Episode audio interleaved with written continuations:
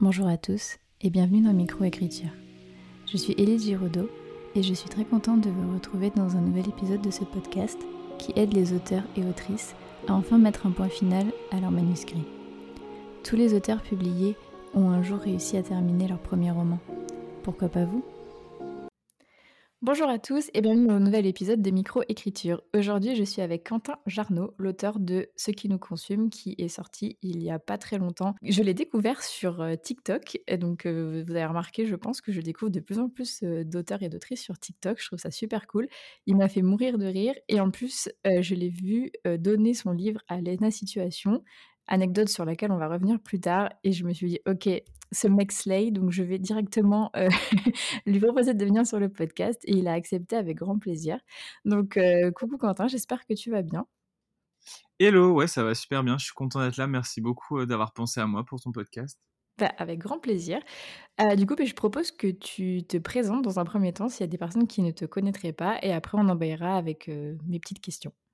Ça marche. Et eh ben, je m'appelle Quentin Jarnot. Je vais bientôt avoir 28 ans. Je suis auteur de métier depuis presque 4 ans. Ok.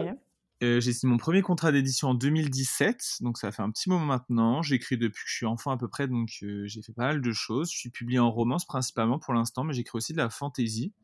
Et voilà, mon dernier roman est paru euh, chez HarperCollins dans la collection EH le 6 septembre dernier et s'intitule Ce qui nous consume, comme tu l'as dit. OK, très bien.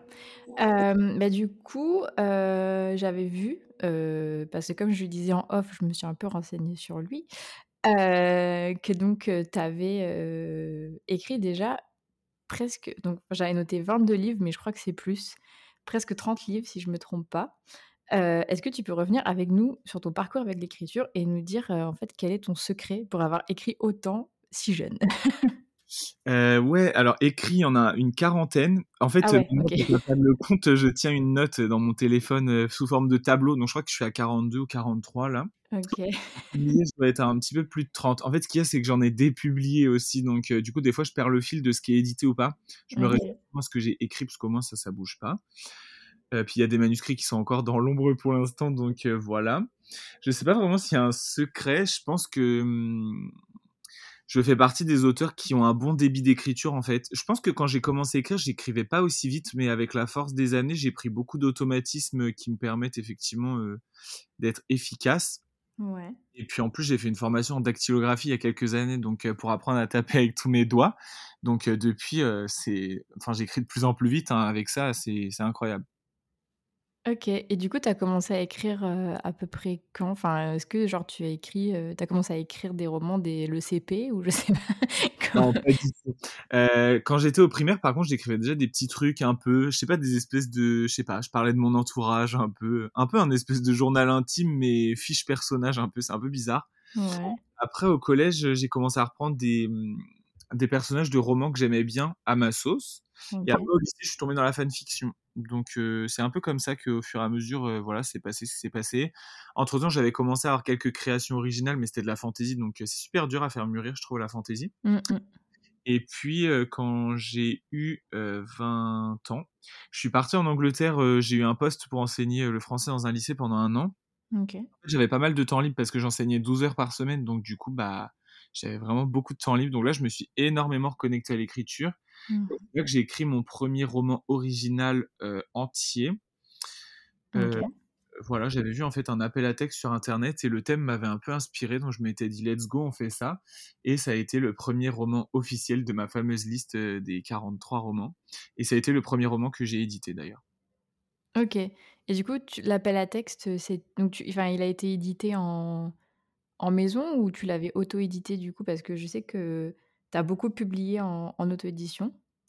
Ouais, alors en fait, l'appel à texte, il m'a juste inspiré pour écrire le roman, mais j'y ai pas du tout participé, si tu ah veux. Ah oui, d'accord, ok. Je saurais même pas te redire de qui était ce fameux appel à texte. Mmh. Et juste, ça m'a inspiré, j'ai fait mon truc dans mon coin et je publiais sur Wattpad à l'époque. Ok. Et mmh, il y a trois ou quatre, quatre éditeurs, je crois, qui m'avaient contacté sur la plateforme pour m'éditer.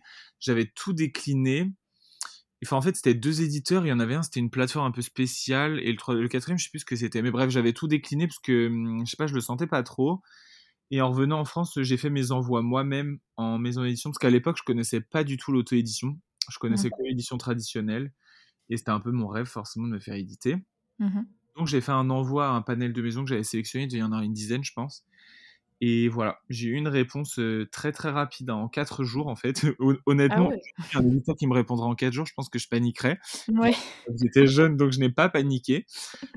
ça va, c'était quand même une maison d'édition à compte d'éditeur, donc j'ai rien eu à débourser. Ok. Ça s'est pas forcément très bien passé. Ça s'est même mal passé en fait, pour être honnête. Et en plus, j'étais sous clause de préférence. Ah donc en fait, je me suis retrouvé prisonnier parce que quand je leur ai donné, enfin mes deux premiers textes, donc c'était une duologie. Mmh je leur ai donné une autre duologie après, ils l'ont refusé pour des raisons bien à eux, avec mmh. lesquelles j'étais pas d'accord. Mmh Et comme j'étais sous clause, en fait, j'étais coincé. Ils avaient libéré ces romans-là, donc je les ai auto-édités. C'est un peu comme ça que j'ai découvert l'auto-édition. J'ai fait un peu ça sans trop penser que j'y aurais d'avenir. Et en fait, avec le temps, tu vois, bah, j'ai donné deux autres romans à cet éditeur pour me libérer de la clause, parce qu'il y en avait quatre en tout dedans. Et j'ai continué en fait l'auto-édition parce que finalement, ça avait quand même pas mal d'avantages. Puis après, j'ai entendu parler de Black Ink Edition, donc c'est comme ça que je les ai contactés et j'ai signé un projet chez eux, qui est une trilogie. et j'ai continué en parallèle encore l'auto-édition. Mmh et l'année dernière, HarperCollins m'a contacté sur les réseaux sociaux. J'ai un peu vu le truc venir. J'avais vu plusieurs personnes de leur société qui m'avaient suivi, donc je m'étais dit tiens. Et ils m'ont contacté pour me dire qu'ils aimeraient que je rejoigne leur équipe, qu'ils aimaient beaucoup ce que j'avais fait de ma carrière, etc. Et qu'ils voulaient me signer un texte. Mmh donc voilà, je les ai rencontrés, on en a discuté, on a trouvé un terrain d'entente et c'est comme ça que j'ai signé ce qui nous consume. Ok, c'est une toute belle histoire, je trouve et du coup, par contre, par rapport à l'auto-édition, est-ce que tu peux nous parler un petit peu de comment tu t'es organisée? Parce que, pour avoir vu plusieurs personnes, s'auto-éditer, notamment, une de mes amies, qui est en train, en pleine campagne Ulule là actuellement, je vois que c'est un travail énorme. Du coup, comment est-ce que tu as fait pour, comment tu t'es organisée pour sortir autant de romans, en auto-édition, quoi? Bah, comme je te disais, du coup, pour les deux premiers, je l'avais un peu fait en mode, bon, parce que j'avais pas trop envie de sacrifier ces histoires, mais je pensais pas que j'aurais d'avenir dans l'auto-édition, donc j'ai fait les couves moi-même, je me suis un peu débrouillé, comme j'ai pu pour les sortir.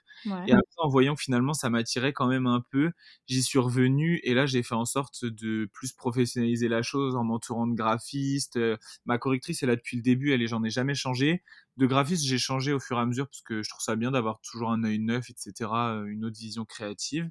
Je mmh pense au fur et à mesure, hein, je me suis pas trop mmh, mis la pression. C'est vrai que l'auto-édition, ça peut faire peur parce qu'il faut gérer beaucoup de casquettes.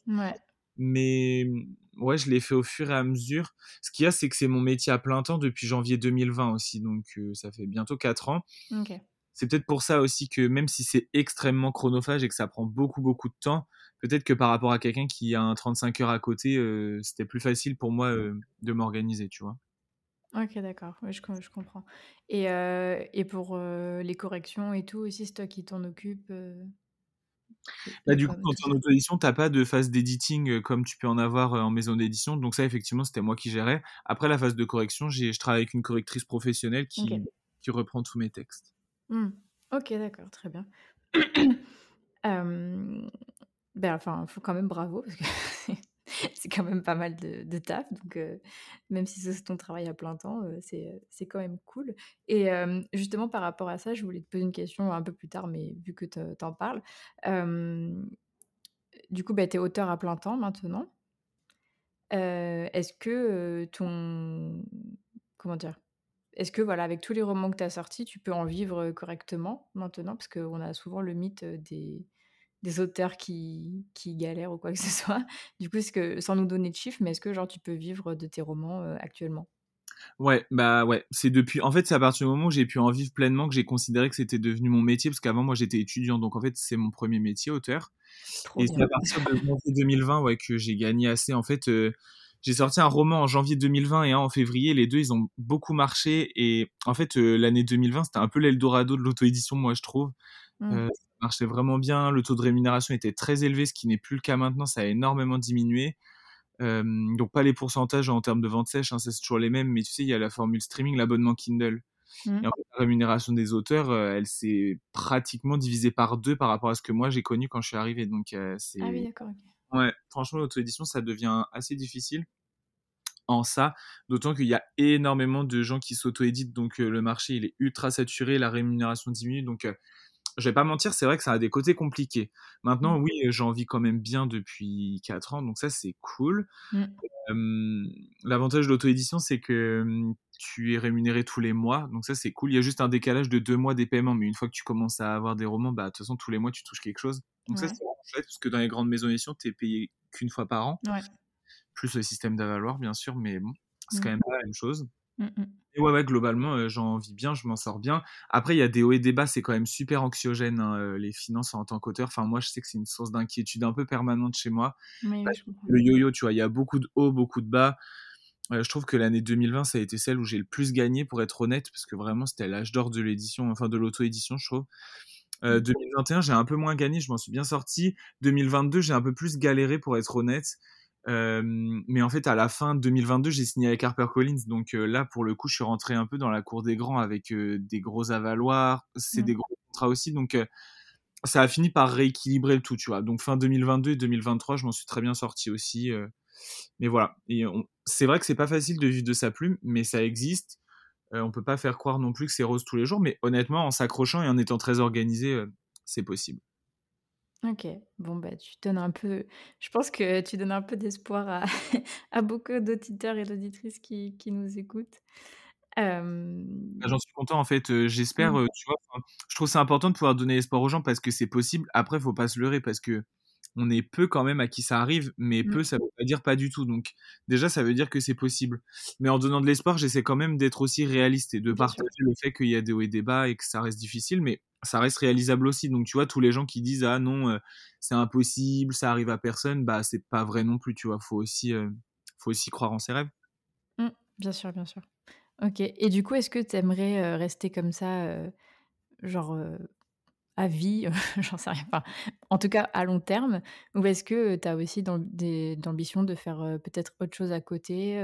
je sais pas, comme tu nous avais parlé que tu avais été prof de français ou j'en sais rien, faire des formations ou n'importe quoi, enfin enfin proposer tes formations, je veux dire. Est-ce que tu as ou est-ce que vraiment tu as juste envie de vivre de ta plume et continuer comme ça à sortir, plein de romans?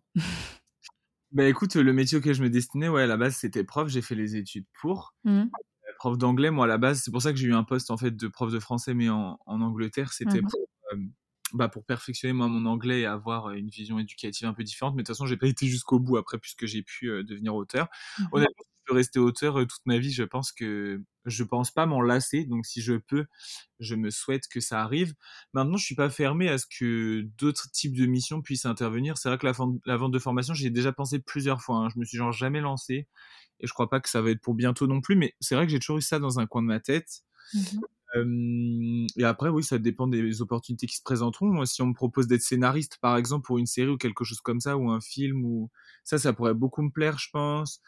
Ou je sais pas si on peut reposer un, jour un, poste peut-être d'éditeur ou de directeur de collection, tu vois, par mmh circonstance, je sais pas.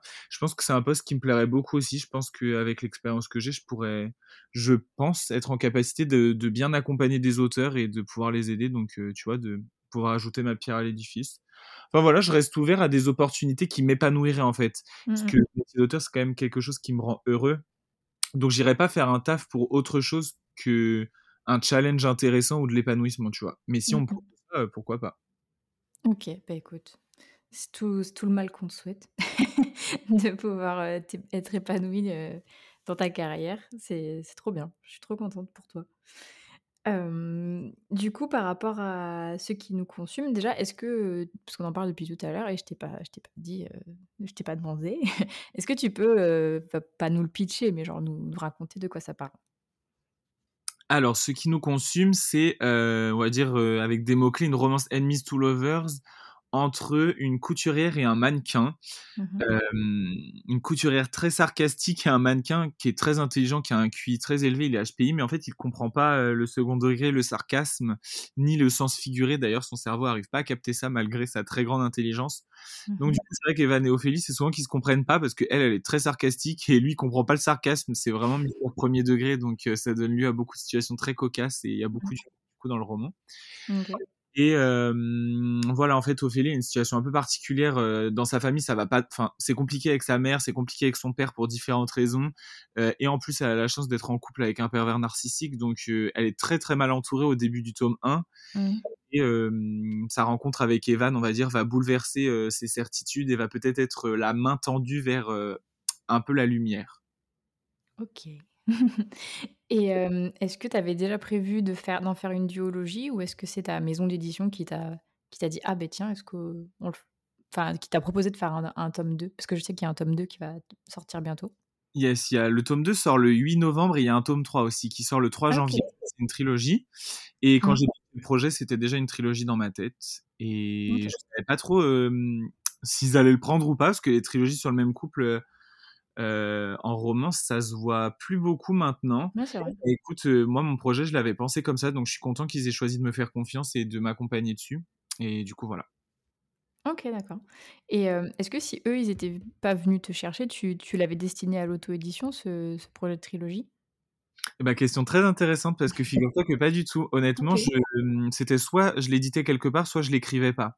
En fait, je l'ai écrit pour HarperCollins cette romance. Quand je les en fait, j'avais pas du tout de manuscrit à leur présenter. Hein. Quand je les ai rencontrés sur Paris, donc après qu'ils soient venus me chercher, mmh ils m'ont demandé un peu si j'avais un projet à leur présenter ou autre. Et effectivement, j'avais l'idée de ce qui nous consume depuis quelques mois déjà en tête. Mmh.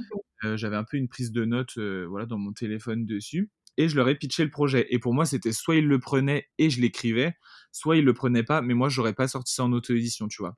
Je trouve que l'auto-édition est ultra codifiée et je pense pas que ça aurait forcément fonctionné en auto-édition. Alors que je trouve que sur le marché euh, du livre papier en librairie, les gens sont peut-être un peu plus ouverts à l'originalité et à, ce qu'on les emmène dans des nouveaux horizons. Donc euh, voilà, moi je leur ai pitché un projet qui n'était pas écrit et honnêtement, HarperCollins, sur ça, j'ai rien à dire. Enfin, ils m'ont fait confiance sur, euh, pour me faire signer sur pitch, ce qui est assez rare euh, quand tu es un nouvel auteur, parce que après, quand tu es un auteur déjà dans la maison, c'est une chose. Mais honnêtement, signer un auteur juste sur un pitch, euh, j'ai trouvé ça très respectueux de leur part, de ma condition de création d'auteur, franchement. Ouais, ok, carrément. Et, et c'est pas stressant, justement, de, de signer sur pitch, du coup? Enfin, je sais pas, au niveau des deadlines, au niveau de. Imaginons, bah Enfin, bon, t'avais déjà une prise de notes, tu nous dis, mais je sais pas, genre, au bout d'un moment, tu bloques, euh, quoi que ce soit, genre, c'est pas une source de stress? Bah écoute, peut-être un petit peu, mais honnêtement, ça a été, c'était un challenge aussi pour moi, j'ai trouvé ça intéressant dans ce sens-là. Sachant que la prise de notes était assez succincte, on va dire, c'était vraiment les grandes lignes des trois tomes, mais il y avait vraiment rien d'écrit en termes de premier jet, tu vois? Mmh. Et euh, ouais, j'ai trouvé ça intéressant. Ça m'a pas trop stressé parce que finalement, j'ai été vite dans les temps et j'ai pas trop eu d'encombre. Hein. Tu vois, j'ai signé en septembre 2022. Mmh Mes deadlines, c'était mai, juin, juillet pour les trois tomes. Et j'ai commencé à écrire en janvier. Donc, parce qu'en fait, j'avais d'autres trucs à écrire avant. Donc, c'est vrai que j'ai pas écrit tout de suite. Donc, je me suis un peu. Enfin, voilà, j'ai pas pris très large en termes de timing. Mais écoute, ça l'a fait parce que tu vois, entre janvier et mai, entre janvier et début mai, ouais, je dirais, j'ai écrit les trois d'affilée. Ah ouais ah oui, donc tu nous dis mai, juin, juillet, genre euh, mai pour le tome 1, euh, juin pour le tome 2, juillet pour. Juillet pour le tome 3, ouais. Et finalement, tu vois, euh, ouais, le tome 1, je l'ai rendu mi-février. Et après, au fur et à mesure, je les ai rendus quand je les avais. Quoi. Début mai, j'ai dû rendre le tome 3. Ok, mais t'es un ouf en fait. ouais, t'as un début d'écriture assez rapide. Et puis je ah te dis, la formation dactylographie que je tape avec tous mes doigts, franchement, ça. Mon cerveau réfléchit encore plus vite, mes doigts vont plus vite, enfin, c'est ouf. T'as moi et mes trois mois pour écrire un roman.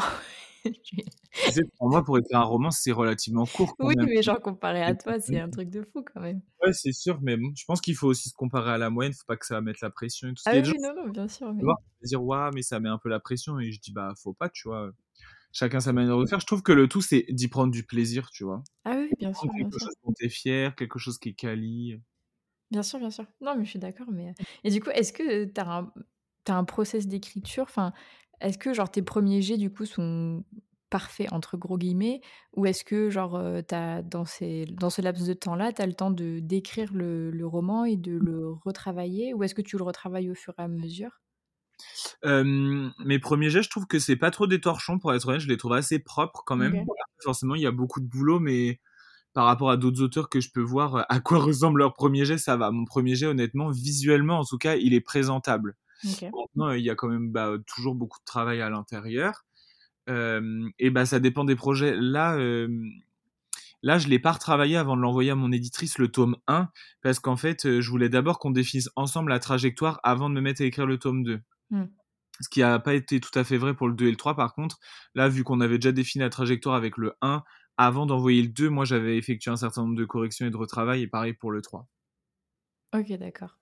Et, et du coup, est-ce que tu planifies tes, tu l'avais, enfin, tu planifies chapitre par chapitre ou tu te laisses porter par ton écriture?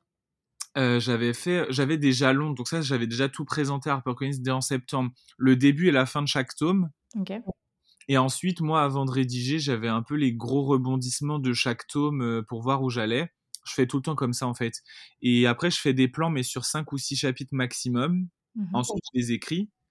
Ensuite, je refais un plan de 5-6 chapitres. Et au fur et à mesure, comme ça, ça me permet d'apprendre à découvrir vraiment mes personnages et de pouvoir adapter mon plan en temps réel et d'avoir mmh. une grosse marge de manœuvre artistique. Parce que mmh, j'ai déjà par le passé hein, fait des plans entiers et honnêtement, j'ai détesté. Euh, ça me donnait l'impression de mmh, je sais pas, que tout était déjà écrit, je perdais une partie du plaisir un peu. Et en plus, euh, quand tu te mets à écrire, je trouve que tes personnages, ils prennent une direction euh, que tu n'attendais pas forcément. Mmh. Et ça t'oblige à rectifier la trajectoire de ton plan tout le temps. C'était hyper chronophage. Du coup, maintenant, je préfère vraiment euh, bâtir mon plan au fur et à mesure. Ok, ouais. Bah, je, je, te, je, te, rejoins assez là-dessus. C'est vrai que j'ai, moi, je, je, me cherche encore un peu et du coup, bah, c'est vrai qu'à chaque fois que je planifie mes romans en entier, je dévie toujours du plan. Donc... Bah, et honnêtement, si tu n'as jamais essayé, essaie de, d'avoir tes jalons et gros rebondissements et puis la fin. Mmh. Et ensuite, fais des plans de 5-6 chapitres. Et après, une fois que tu as écrit les chapitres, hop, tu refais un plan. Je te jure que c'est hyper stimulant. Ouais, ok. Mais je, je, vais sûrement tenter ça pour, pour mes prochains. Et, ok. Et du coup, tu nous dis que tu fais ça pour tous tes romans. C'est genre ça ça change pas suivant le projet est-ce qu'il y en a certains que tu écris comme ça, genre en full jardinier, entre guillemets Alors ça, jamais. En full jardinier, non, je pourrais pas du tout. Ça me... Je pourrais pas. Ça colle pas du tout à ma personnalité, à ma façon de travailler. Je suis trop organisé pour ça. Je voudrais pas. mais sinon, ouais, d'une manière générale, maintenant que j'applique... En fait, cette méthode, ça doit faire une vingtaine de romans que je l'applique et ça loupe jamais pour moi. Donc je sais que c'est ma technique. Parce que j'en ai fait pas mal au début. Hein. J'ai tenté pas de plan du tout, des plans hyper détaillés. Enfin, j'ai un peu tout tenté jusqu'à trouver ce qui me correspondait. Et je trouve mmh que ce juste milieu, c'est, c'est vraiment parfait pour moi. Ok, très bien. par rapport du coup à la sortie de ce qui nous consume, euh, tu avais posté la vidéo quand tu as vu la première fois ton roman en, en librairie. Est-ce que tu peux nous, nous parler de, de ce, enfin, de ce moment-là? Comment tu l'as vécu? Comment tu l'as ressenti? Est-ce que, enfin, comment dire? Est-ce que tu as appréhendé un peu la sortie ou est-ce que tu étais vraiment, euh, je sais pas, surexcité, trop content euh? C'est marrant en plus que tu me poses cette question parce que ce matin, je l'ai republié cette vidéo sur Insta parce que je l'avais publié sur TikTok surtout. Enfin, j'avais fait deux formats avec des sons différents et là, je l'ai publié sur euh, Insta ce matin même, tu vois? Ouais, j'ai vu. je, je, suis la meuf qui te, qui te stalk. Et du coup, bah écoute, après les vidéos là, elles sont très caricaturales. En fait, j'étais avec une de mes meilleures amies pour aller voir ce roman, Morgane Moncomble. On est allé ensemble en fait le voir en librairie. Mmh et je sais plus, à un moment donné, elle me dit ce que tu veux que je te filme ta réaction quand tu le vois et tout? Je dis bah ouais, vas-y. De toute façon, je vais en rajouter. Je vais, je pense, que je vais faire exprès de tomber et tout. Donc tout était scénarisé. Désolé, hein. c'est le Instagram vs Reality. Mais, bien sûr on a grave rigolé, tu vois, c'était hyper marrant et mais ça fait quelque chose quand même de voir ton roman en rayon. Euh, ça, c'est un peu bizarre, mais je trouve que c'est pas forcément la première fois que tu le mets en rayon que ça te fait quelque chose. Je trouve que c'est la, la, répétition, moi, qui m'a vachement frappé. Parce qu'en fait, je m'attendais à ce que ça me fasse un truc de ouf quand je le vois en rayon la première fois. Et ça m'a fait quelque chose, mais peut-être pas autant que ce à quoi je me serais attendu. Alors que je trouve qu'à force de rentrer dans différentes librairies et de le voir à chaque fois, là, ça fait quelque chose. Ah c'est là ok, je vois ce que tu veux dire. Quand tu es distribué partout, tu te dis, ouais, la vache, c'est, c'est fou, c'est quand même mon nom qui est écrit là. Enfin, ça, ça fait bizarre. Ok, d'accord, je vois ce que tu veux dire. Et parce que tes, tes romans euh, auto-édités, tu les avais pas euh, distribués ou quoi en, en, librairie, du coup? Non, du tout. Hein, Ce qui est en auto-édition, c'est uniquement sur Amazon. c'est super dur hein, d'être en librairie. Les places, elles sont, elles sont un peu chères. Donc, euh, mmh Ok. Non, parce que j'ai, j'ai des, bah, des, des, amis auteurs qui qui eux essaient de placer quelques exemplaires ou quoi. Euh, ouais, de faire du dépôt-vente. Ouais, c'est ça. je l'ai jamais fait parce que c'est très contraignant. Enfin, faut faire de la facturation. Euh, c'est c'est hyper galère pour très peu de mmh, rentabilité finalement, je trouve. Ok. OK, d'accord et par rapport donc du coup, ouais, voir voir, ton roman en librairie est-ce que tu as pu faire, des dédicaces ou est-ce que tu as des dédicaces de de prévues? Heu, ouais, pour ceux qui nous consument, j'en ai déjà fait 1-2-3. OK.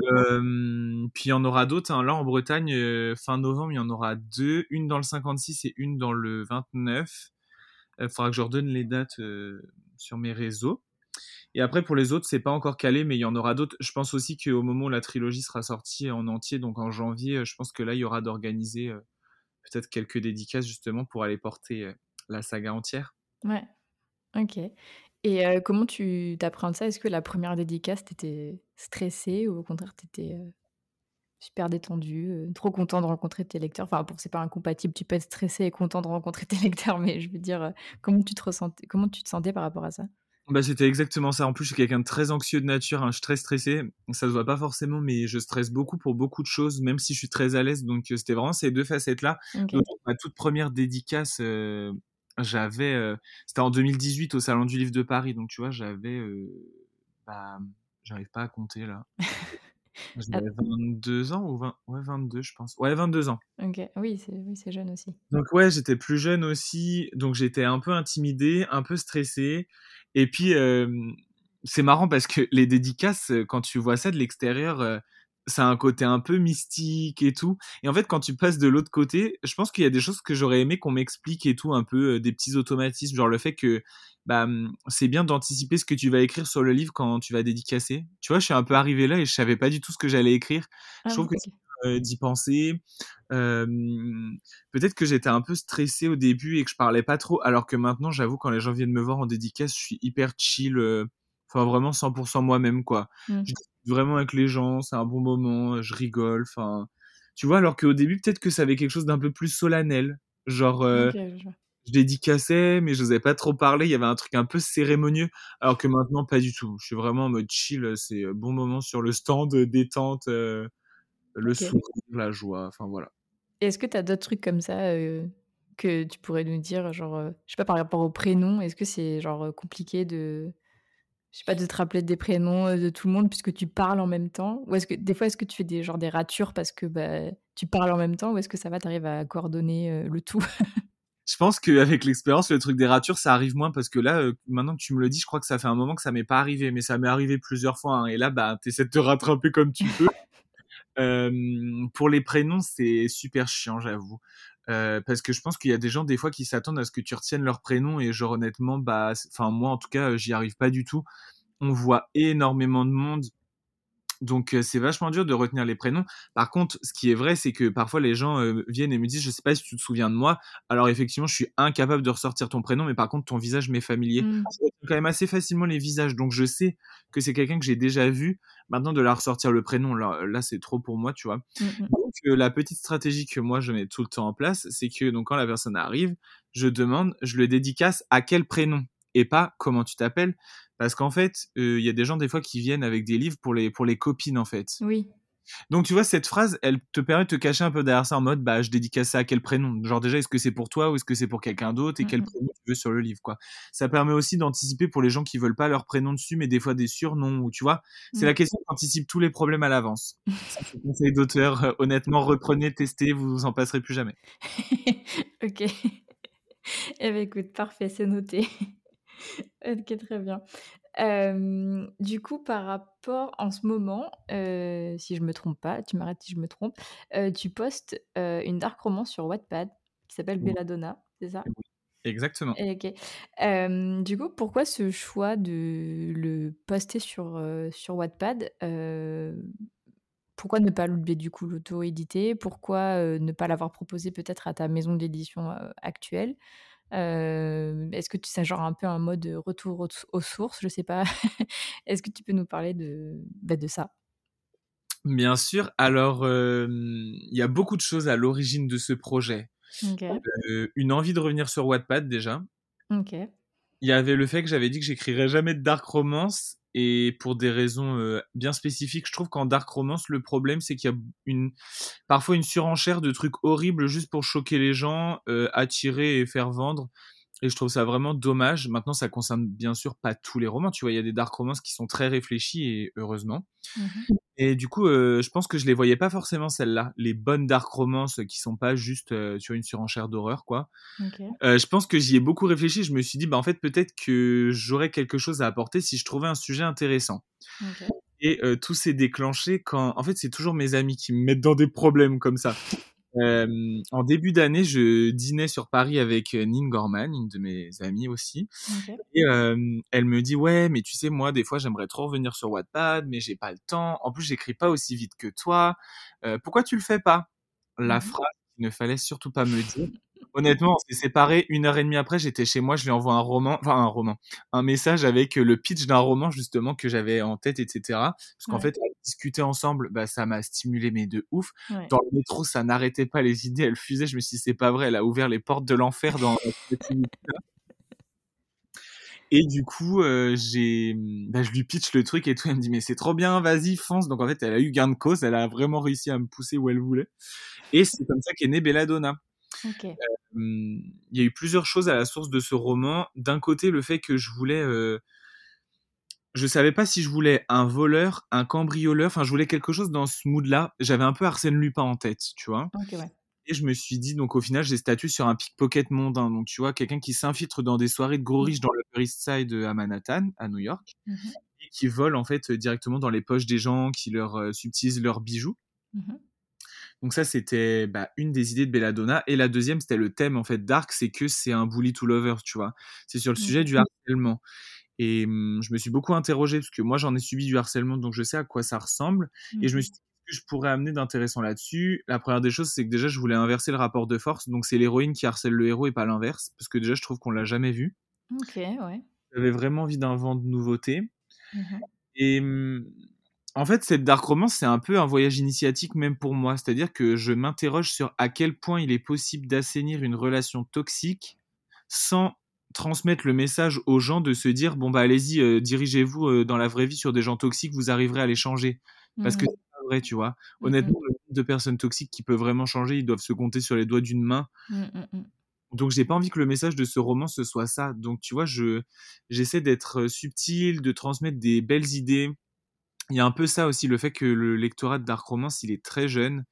Et je me suis dit, qu'est-ce que je pourrais apporter à tous les lecteurs qui sont jeunes de plus que les autres Dark Romance Qu'est-ce que je pourrais leur donner comme belles idées pour qu'une fois qu'ils aient fini le roman, ils partent pas qu'avec des trucs dark, mais aussi avec des trucs hyper importants. Donc en fait, ça parle féminisme, ça parle consentement, ça parle, tu vois, quand même, mmh, mmh, mmh. chose que je trouve importante. Yes, carrément.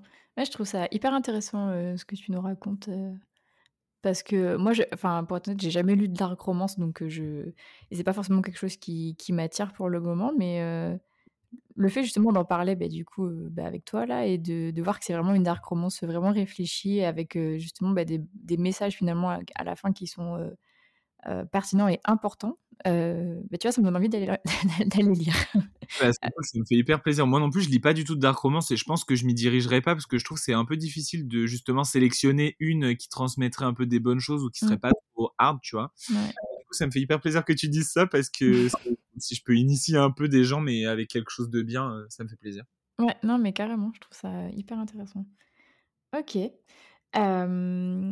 Et du coup, bon là je change complètement de sujet. Euh, je voulais parler du coup, bah, du fait que je t'ai découvert sur TikTok. Euh, je sais pas si tu t'es lancé il y a pas longtemps sur TikTok ou si c'est moi qui suis arrivée 100 ans après la guerre, mais euh, je te trouve vraiment très drôle sur, enfin là aussi je te trouve très drôle, mais sur TikTok je trouve ça vraiment hyper drôle les les TikTok que tu fais. si tu t'es lancé il y a pas longtemps ou si tu as repris ton compte il y a pas longtemps, est-ce que c'était une volonté pour faire, de la com, sur tes, sur tes romans? Enfin, comment est-ce que tu t'es lancé sur TikTok justement? Euh, Je pense que j'ai commencé TikTok il y a quelques années, mais sans trop savoir comment j'allais gérer le truc euh, au niveau hauteur. Mais c'était pour faire de la com, ouais, pour avoir une présence un peu différente. Mmh Et mmh, j'ai vite réalisé que ça servait un peu à rien en auto-édition d'être sur TikTok. Même okay. maison d'édition où t'es pas distribué en librairie, ça sert à rien.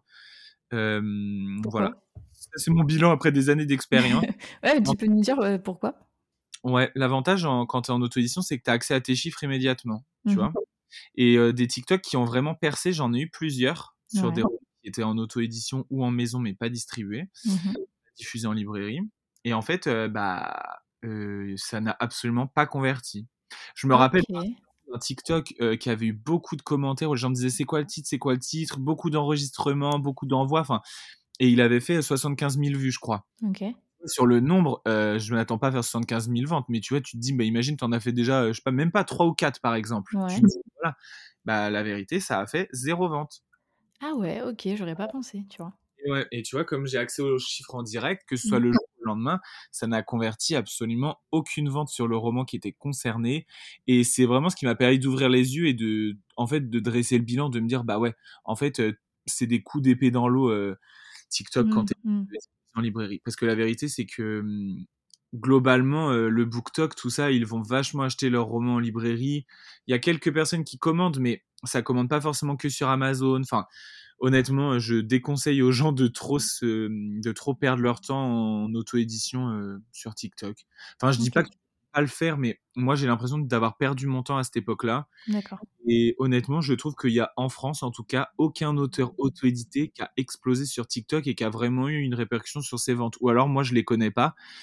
Et je dis vraiment explosé, hein, pas juste fait quelques ventes grâce à ça. Mmh. Mais demande qu'à me tromper. Hein. Je serais très, très content que quelqu'un vienne me dire en message, bah écoute, il y a X ou Y personnes. Ça me permettrait, tu vois, de, de faire évoluer mon avis. Mmh et euh, voilà, je dresse un peu ce bilan. Et du coup, j'ai repris mon compte TikTok en début d'année pour faire de la com sur Belladonna, donc ma dark sur Wattpad. Mmh format un peu image Pinterest, tu vois, des esthétiques. Mmh au bout d'un moment, ça m'a un peu lassé parce que j'ai fait ça pendant six mois, donc au bout d'un moment, j'en avais un peu marre.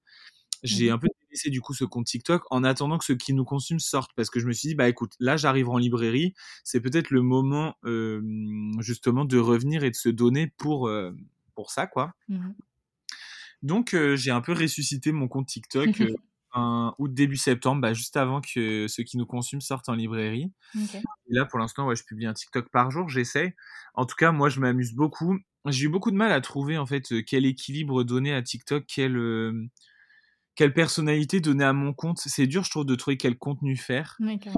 et j'ai décidé finalement de rester authentique, euh, fidèle à moi-même. Je trouve que l'humour, ça me correspond, donc ça reste quelque chose de proche de moi. Mmh en plus, je m'amuse à le faire, donc ça, c'est vraiment chouette. Euh, et voilà. Ok, ouais, moi, tu m'éclates de rire, vraiment. Bah, ça fait plaisir, je suis content. On est là pour ça. Sur TikTok, honnêtement, je suis vraiment en mode humour. Tu vois, je suis pas juste à m'attraquer, je suis là en mode allez, humour, on fait rire, on passe un bon moment. Ah ouais, non, mais vraiment, j'adore tes TikTok. Trop, enfin bref. Vraiment, euh, le pub... vraiment, je suis ton public cible total. ça me fait trop plaisir. trop marrant. et du coup, bah, sur TikTok toujours, j'ai vu donc, tu as fait plusieurs vidéos sur ça. Tu avais réussi à donner ton livre à Léna Situation. Est-ce que tu peux nous raconter du coup cette anecdote en direct? Oui, en fait, donc c'était la Fashion Week de Paris à ce moment-là. Il y a, c'était il y a deux semaines ou trois, j'arrive même plus à savoir. Je voulais aller assister à, enfin, à l'extérieur, à l'arrivée des stars en fait, qui arrivent bah, pour les défilés, etc. Donc je voulais aller à l'extérieur d'un défilé. J'avais pas encore trop déterminé lequel. Et en fait, j'en discutais avec une amie à moi et elle n'était pas dispo. Donc j'ai failli ne pas y aller en plus. Et après, je me suis dit, mais pourquoi toujours avoir besoin de quelqu'un Go y aller tout seul? Je commence à regarder quel défilé je pourrais aller voir. Enfin, quelle sortie de défilé, parce qu'évidemment, je n'ai pas assisté au défilé en tant que tel, même si j'en aurais été ravi. Mmh et il y avait le défilé Rabanne qui correspondait à peu près. Enfin, en fait, c'était le lendemain matin, c'était possible pour moi. Et en plus, je savais que les Situation y viendrait, puisqu'elle avait fait gagner. Enfin, je m'en doutais en tout cas, j'étais pas sûr, mais bon, parce qu'elle avait fait gagner des, mmh, des places pour ce défilé sur son compte Insta. J'avais participé d'ailleurs au concours. Et du coup, voilà, le matin, en partant, j'ai pris un livre que j'ai dédicacé en me mmh disant, jamais. J'ai pris un peu des marque-pages aussi, parce que je me suis dit, ça, je pourrais les distribuer aux gens qui attendent devant les barrières avec moi, parce que je me dis, ça doit être que des gens qui aiment la mode et tout. Donc, finalement, comme c'est un roman sur la Fashion Week, ceux qui me consomment, c'est l'occasion. Et donc, j'arrive là-bas une heure en avance. Et au début, j'étais un peu, bah, un peu stressé, je savais pas trop comment m'y prendre, c'était la première fois. Et il faut savoir que je suis quelqu'un de très à l'aise en société, mais il y a quelque chose qui est difficile pour moi, c'est d'aller vers les autres. C'est-à-dire on vient vers moi, je suis très à l'aise. Mmh. J'ai beaucoup de mal à aller vers les autres, c'est, je sais pas, c'est un skill que j'ai pas vraiment et que j'aimerais vraiment développer parce que des fois, je trouve ça un peu handicapant. Mmh, mmh. Et bon, je me suis un peu forcé, j'ai repéré des filles qui avaient l'air super sympas. Je me suis dit, je pense avec elles, l'énergie, ça peut marcher, matcher, etc. Et au bout de 20 minutes, quand même, il m'a fallu un temps. Hein, j'ai réussi à engager la conversation. On a beaucoup discuté. En fait, ces filles, elles viennent à tous les défilés. Enfin, elles ont hyper l'habitude, tu vois. Elles étaient hyper à l'aise. Et au bout d'un moment, elles me demandent ce que je fais dans la vie. Donc, je leur dis, bah, je suis écrivain. Et d'ailleurs, j'ai écrit un roman sur la Fashion Week et dans lequel Lena Situation apparaît. Et elles me disent, mais non, mais c'est trop fou. En plus, Lena, on est sûr qu'elle va venir. Faut que tu lui le donnes. Je dis, bah, justement, j'en ai un sur moi que j'ai dédicacé. Elles me disent, mais trop bien, tu vas lui donner.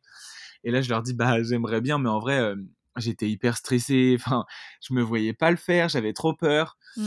Et donc, euh, Léna a fini par arriver. Donc, c'était une heure et demie après que moi je sois arrivé. Hein. Donc, tu vois, il y a eu pas mal d'attentes.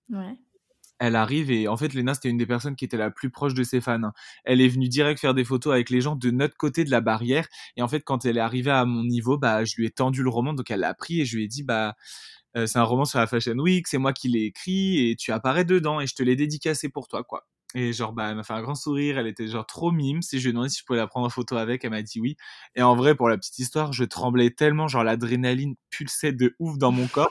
Que c'est même pas une photo que j'ai fait, c'est une vidéo tellement mon doigt tremblait sur l'écran.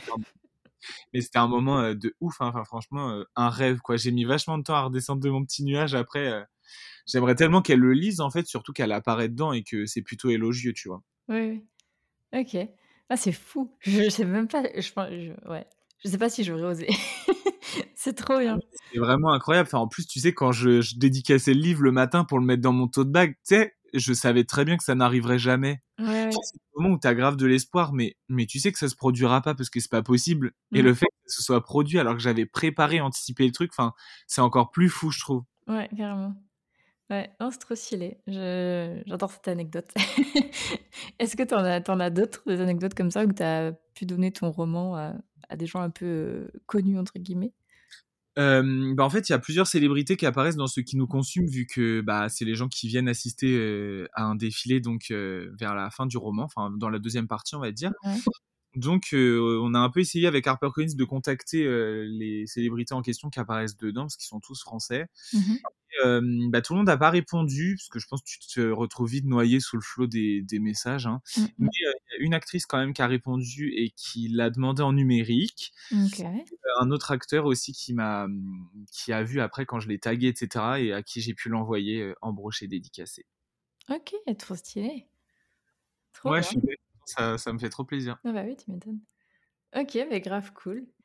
Euh, écoute, du coup, moi, je t'ai posé euh, toutes les questions euh, que j'avais préparées. Je sais pas si tu aurais peut-être un dernier mot pour les auditeurs et les auditrices, genre un conseil à donner ou, je sais pas, un peu une phrase un peu mantra que tu as dans ta vie qui, qui te drive? Bah, c'est pas forcément un mantra auquel je pense, mais en fait, j'ai vu un TikTok il y a pas très longtemps que j'ai trouvé hyper intéressant et qui disait que mmh, quand, es, quand tu viens d'une famille ou d'un entourage d'artistes, tu as beaucoup plus de chances d'en devenir un à ton tour. Et mmh. le phénomène psychologique derrière ça, c'est que les gens qui sont artistes, ils vont vachement laisser leurs enfants peut-être aller vers ces métiers parce qu'ils savent que c'est réalisable même si c'est dur. Mmh. Alors que quand tu viens d'une famille de gens qui sont très salariés, très, je sais pas, fonctionnaires ou autres, c'est beaucoup plus difficile. Et en fait, c'est mon cas. Moi, je viens d'une famille où il n'y a pas du tout d'artistes dans aucune branche que ce soit, que des gens, des travails, tu vois, salariés. Euh, euh, donc des travails un peu entre guillemets pragmatiques, des métiers réels un peu si on veut dans les dans l'inconscient collectif.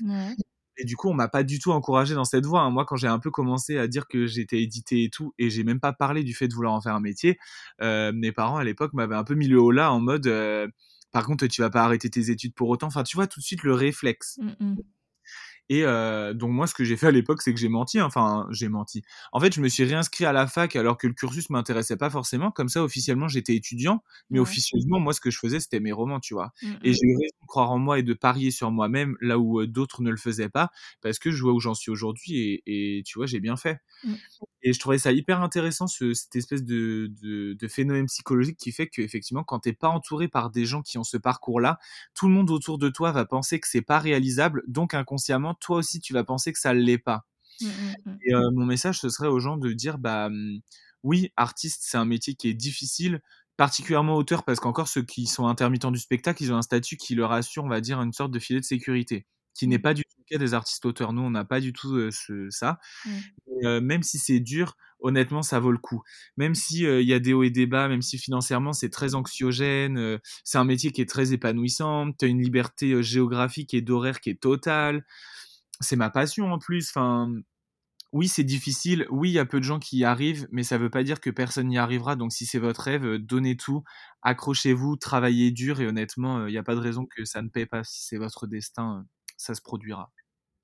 Très bien. Bah, je trouve ça trop beau ce que, ce que tu dis. Euh, pour la petite anecdote, je viens aussi d'une d'une famille où il y a zéro artiste dans n'importe quelle branche. donc, euh ah, donc voilà, ce message t'est adressé directement Exactement. à toi. tu ne le savais pas, mais je le prends pour moi. et tout, et franchement, non, non, continue ce que tu fais et crois-y à fond et il n'y a pas de raison que ça se réalise pas si tu donnes tout. Euh, moi, j'y crois pour toi en tout cas. Ah, c'est gentil.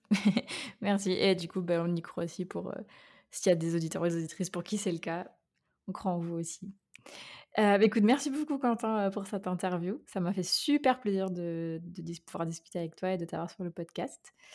Et peut-être à très bientôt pour une, autre interview pour tes autres romans qui sortiront.